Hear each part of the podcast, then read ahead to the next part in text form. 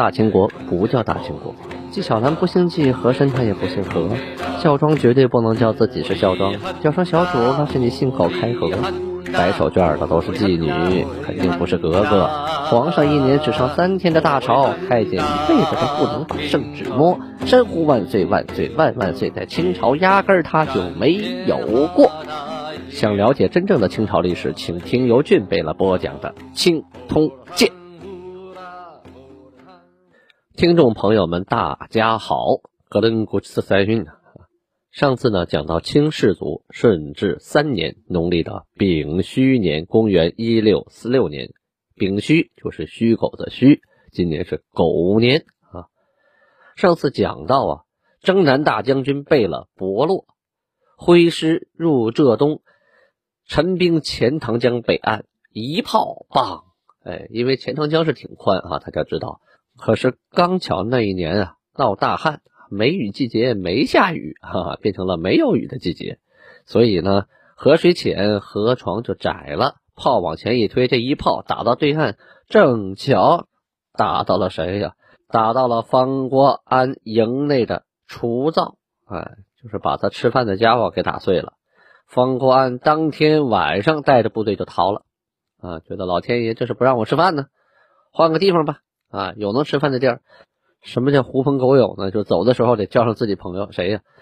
阮大铖啊，俩人合兵一处干什么？先把鲁王给他劫了，把自己主子先抢了啊，洗劫一空啊，闹了个盆满钵满之后啊，迅速逃离绍兴，向南而行。第二天，江上的其他守备部队听说，耶，方国安的部队怎么没了？他们是重兵啊。炮大炮啊，火铳啊，都在他们那儿，他们先跑了，剩下我们这帮这个现招募的这些农民军、义军，这没有用了，人心惶惶啊！郑尊谦带着辎重啊，也逃入大海，再剩下这些部队啊，干脆一散而去。仅仅啊，伯洛就用了一炮，就打成了这个效果。二十九日，钱塘江上剩谁了呢？只剩下王之仁。一支部队了，其他的是能进江的进江，能是能入海的能入海，能跑的就跑了。大学士张国维啊，跟王之仁就商量啊，那咱们现在就这点人了，那该守也得守啊，要不把兵抽出来五千，去守其他营的营地，咱们坚守抗清阵地吧。王之王之仁呐，淌着眼泪说呀，哎呀。我们两个人这两年的心血呀，尽付流水呀！坏天下大事者，放过俺也。清兵可是数十万屯于北岸呐！啊，如果清军大举渡江，就我们这点人，拿什么迎敌呢？我的兵有船可以进海，你的兵连船都没有，你还自己想办法吧！哈哈。这大学士张国维啊，一摸脑门，得了，哎呀，不得已怎么办呢？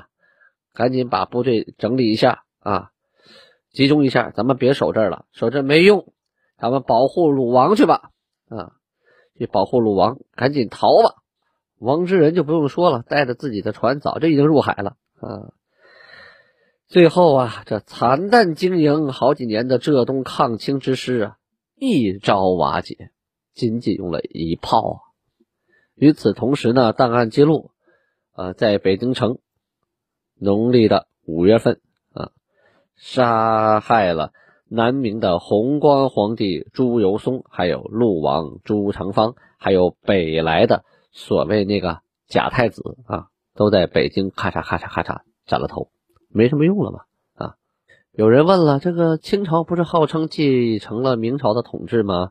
他这个都不杀这个老朱家后代啊？为什么这几位要杀呢？因为这几位特殊啊。首先，他们是抗清的首领啊，朱由崧、朱常方，还包括本来想继位的太子。你不像其他的主动投降的朱家后人，那自然就保护起来了，也不需要动你。而这些抗清的首领，他是有一定的这个号召力的啊，而且他们也确实做了抗清的事实，杀一也是金摆，也是杀鸡给猴看。看你们谁还抗清，这其一；其二呢，呃，如果把他们放了，他们还可能招呃招纳旧部，重新起义，有一定影响力呀。所以为绝后患，是不得不杀呀。这个朱由崧啊，咱们在前边是不止一次的提到过他。此人呢，生于一六零七年，啊，卒于一六四六年，这年龄不大啊，四十不到，也是南明的一位皇帝，明神宗朱翊钧的孙子，福公王朱常洵的庶长子，明思宗朱由检的从兄啊，这不是亲兄弟啊，堂兄弟啊。万历四十二年（一六一四年），跟着父亲。啊，到河南洛阳当了藩王。四十五年，一六一七年，封为德昌王，晋封为世子，就是可以将来继承他父亲这个班接班。崇祯十四年正月，咱们前面讲过，李自成农民军攻破洛阳，处死了朱常洵，呃，就是处死了他的父亲，因为他父亲太胖了，他跑不动。啊，那朱由崧怎么办呢？被人呢用绳子。拴着从城墙上给给顺下来，这么逃跑了，逃到了怀庆，就今天河南的呃沁阳。十六年的十六年时候，的一六四三年七月啊，他就接他父亲班，封为福王。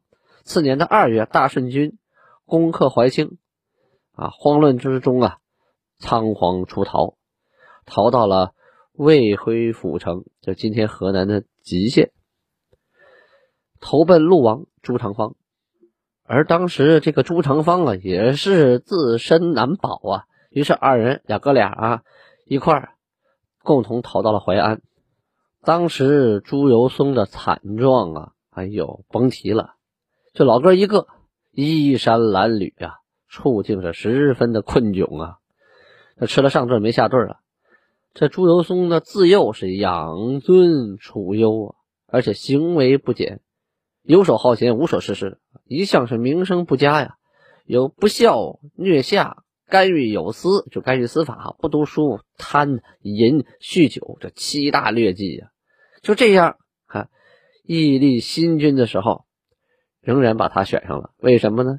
哼，因为大家都反对，没没有用啊。凤阳总督马士英啊，认为此人昏庸，才可以被利用啊。于是纠合四镇的守将。这四镇都是长江以北的四大重镇呐，集合了四镇之兵，把这个朱由崧送到了南京城。我们带着大兵来的，你说让不让他当皇帝吧？于是五月三日监国，十五日即帝位。第二年啊，取弘光年号为弘光元年。可在位期间呢，他只能重用马士英啊，还有各个勋臣呢，这些都是浊流派啊。历史上称为浊流派，马士英还有这个几位是四个镇的这个将官啊，这一波人马为主流的派别，而且所有的朝政呢，呃，都听马士英的，排挤了史可法，以及以史可法为首的清流派的这些大臣呢，都慢慢被排挤出朝，自己呢昏庸腐朽，反正我也管不了什么事嘛，天天追逐声色呀。活一天算一天吧，啊，忙着天天找太监、找美女、喝酒、看戏啊，置国事于不问呢。弘光元年顺治二年五月，听说清兵渡江，干脆就放弃南京，逃到芜湖，依靠武将黄德功，后来被俘送到北京，就是这年的五月份被杀。后南明隆武呃隆武朝啊，给他上了个尊号为圣安皇帝。永历朝上了谥号为安宗简皇帝。我猜呀，很多人都想，哎呀，这辈子得当个皇帝呀，多过瘾呐！如果当上这样的皇帝，那犯不上啊啊，没几天就死了。还有的很有抱负的人会想，那当皇帝可以管理天下，有那么大权力，我一定得大有一番作为啊！哎，你偏偏赶上朱由崧这样了啊！你让他大有作为，他才不呢！我天天吃喝玩乐，声色犬马啊！就是明朝怎么会有这样的皇帝呢？或世上怎么会有这样的人呢？还偏偏就有这样的人还能坐在皇帝的位置上，你说奇怪不奇怪？真贝勒呀，个人觉得啊，但凡长点心的人，也不至于把皇帝当成朱由崧那个模样。当然啦，历史呢必定就是历史，我们只能从客观的条件下啊，客观的角度上去分析、去讲解。绝对不能参与太多的主观的东西啊！你也改变不了历史，咱们也没有穿越的能力，只能以史为鉴。为什么叫青通鉴呢？这个鉴啊，就起到这个作用。由于这个整个钱塘江呢一片溃散啊，所以清军呢犹如无人之境。六月初一日，伯洛贝了，就挥师取了绍兴。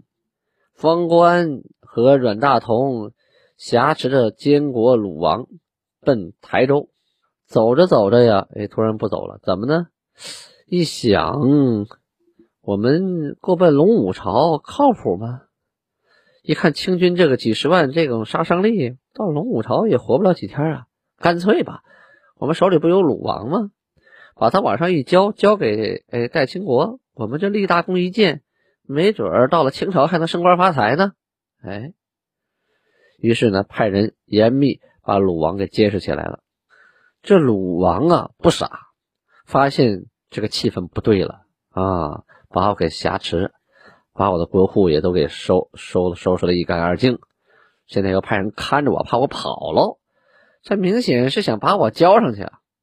哎，于是找时机啊，自己心里虽然很害怕，表面上。不露声色，突然赶上有这么一天，哎，巧了，看守他的人呢闹肚子生病，不太舒服，就那么一个空当，呲溜，哎，脚底抹油，溜之乎啊！可是你身在大营之中也不好溜啊！哎，趁这机会啊，递了个纸条，密令啊，就暗暗的命令后期兼程日夜兼程赶来的张国维啊。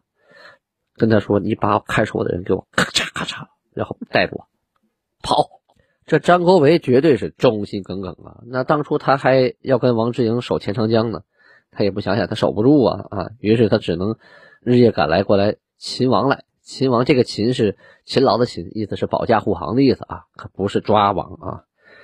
他过来了，发现这个这个方官阮大同把这个鲁王都给监视起来了。一看，得到鲁王消息啊，这是让我救他，救驾逃跑。好，于是趁着这个守备不注意啊，干掉守备，两个人带着部队啊，赶紧跑！跑是往哪儿跑啊？这这这是个问题啊！整个这个大陆啊是没没处立足了，奔海门啊，就奔海上跑。仓皇逃窜之中啊啊，遇到定西将军张明镇。派来的接济之船，哎呀，这艘船可救了命了！赶紧上船，是逃离大陆，暂时住在南田岛啊。这时候的鲁王也是个毛干爪净啊，要钱没钱，要人没人呢啊，手底下兵将也不多，钱是更不用说，兵饷都不知道怎么发，苟且在一个孤独的海岛之上，天天是心惊胆寒呐。而就在他逃跑的那一天，清军攻克了绍兴啊，顺利拿下绍兴。谈不上攻克，人都跑光了嘛。所谓的人跑光，是指皇帝啊，不是鲁监监国鲁王，还有这些大臣，还有部队，老百姓不跑。这个绍兴老百姓没有必要跑，因为没有抵抗的城池，清军上来优待，一不抢东西啊，还减免税收，同时呢，一切如旧，所以绍兴百姓觉得还挺好啊。你们跑就跑了吧。还总比上的税别了还少了呢，但是这个绍兴城啊，也有一些小故事可以讲。必定呢，这个鲁王逃离的时候啊，是被挟持的，也没发消息，也没发短信啊，也没留个言条，是吧？大家都不知道，所以哧溜就跑了。跑完清兵就到了，很多人呢确实还没来得及跑，反正腿快的当兵都跑了，剩下都是谁呢？一些大臣，一些文臣啊。当时的清兵马上到城下的时候啊，这跑不掉的这些文臣，因为有家眷呢，你自己跑了也不是事儿啊啊，就商量，我们要不依靠的这个城，我们抗清。当时负责呀守城的是兵部尚书于璜，此人呢，一看我手里啥都没有，你让我守城，我可没有那个本事啊。得了吧，反正跑也跑不掉，落个贞洁之名吧。不懂。一头扎进了这个绍兴城东啊，有个渡东桥啊，桥下有河，咚就扎到桥下了，淹死了，自尽了。你说作为一个兵部尚书，你投河而死哈？礼圣礼部尚书王嗣任啊，当时呢还正是患病在身啊，城破了，我呀，我不当奴才，我也不当投降的，我我既然生病了，反正我活不了几天了，也没人管我了，我绝食，哎，最后绝食而死。还有侍郎陈寒辉啊，这哥们是想去追鲁王，去保护鲁王，跟着鲁王混呢，可是没追上，跑得慢了点啊，返回了台州。后来呢，到云峰山自己上吊了。所以说，绍兴城就等于空城一座呀。再说说张国维，他保护鲁王啊，上了船，到了海岛，这海岛上哪有作为啊？一再考虑自己也没有水军呢。造船也来不及，也没这条件呢。想想得了吧，我回老家吧。回哪？回东阳，浙江东阳啊。就现在，大家都知道有个横店影视城，哎，就属于东阳市。横店只是只是个小镇啊。返回东阳，我意图再举啊，我东山再起。那是我老家有地有田，我有钱，我招募士卒，我挑起大旗来。结果还没等他他动身呢，义乌被攻破了。那义乌和东阳那就是强还强啊，东阳不守啊，所以呢，下边的这个跟班的呀、随从啊、亲信呢，劝他得了吧，进山里躲一躲吧。你看这个浙江省，大家看地图啊，全是山，这个山包下雨，那个山包晴天啊，全是山，进山里躲一躲嘛，清军又抓不到你，对不对？这个张国维啊，长叹一声：“哎呀，哎。”悟天下者，文山叠山也呀，一死而已。呃，觉得自己呀，活着也没啥劲了。二十六日，清兵到了，张国维又叹气说：“臣力竭矣啊！”向东磕了几个头，做了绝命诗三章啊，然后从容不迫的走到门口的这个池塘里头，不懂，溺水而亡啊，自尽了。再说说王之仁。当时王之仁在张国维率着部队走以后啊，把自己的妻子啊、孩子，包括小妾、子女都叫召集到一起啊，跟你们说点事儿吧。什么事儿啊？捆喽，脑袋上蒙块黑布，投江，一个不剩，全扔到江里淹死了啊！把自己所得的封敕印书，还有还有大印等等，也扔到江里了。他的妻子孩子有啥罪呀？他这是要干啥呀？啊！做完这些事儿以后，他把大旗一插啊，鼓吹张盖泛海至松江登岸，就是张着仪仗啊，打着伞盖，吹着喇叭，敲着鼓，热闹闹的啊，在松江登岸。这清军老远就能看见呢。哟，这情况，这是这是来投降的吗？啊，不是来打仗的。欢迎欢迎欢迎，热烈欢迎。那这个王之仁到底是要干啥呀？他是要投降吗？其实不是，他投降没必要把妻子孩子都扔扔水里，是不是？也没有必要把这个大爷也扔水里啊。说明啊，他不想活了。说死之前能干点啥呢？也干不了啥。带着手下兵丁送死也没什么意义。于是呢，自己呢过过嘴瘾吧。怎么过嘴瘾呢？啊，等到了南京之后，王之仁呢自称我乃。明朝大帅啊，见到经略洪承畴啊，洪承畴对他是待之以礼，张嘴一个王大人，闭嘴一个王将军呐，对其十分客气。王之仁呢，哼，嗤之以鼻呀，痛骂洪承畴：“你是个神马东西啊，背义忘恩，操戈入室，平移我陵寝，焚毁我宗庙。”若通天之罪，过李陵、魏律远矣。比那个李陵啊，比那个魏律啊，还有过之而无不及。哎呀，这个什么难听就骂什么呀！啊，可痛快了。痛快完嘴之后啊，被人推出去砍了。文人嘛，文人也就这么大能耐了。清军拿下义乌，下一边就要奔金华了。而金华这个城十分难打，原因是什么呢？咱们明天接着说。好，感谢听众朋友的收听，一定不要忘了要点击订阅青铜剑啊！青铜剑要听要从头听，从第一回开始听啊，千万不要断章取义，否则你听不明白。而且听到几百集以后还要再从头听一次，要不然前面都忘了啊！多留言，多赞助，多转发啊！不拉把你哈。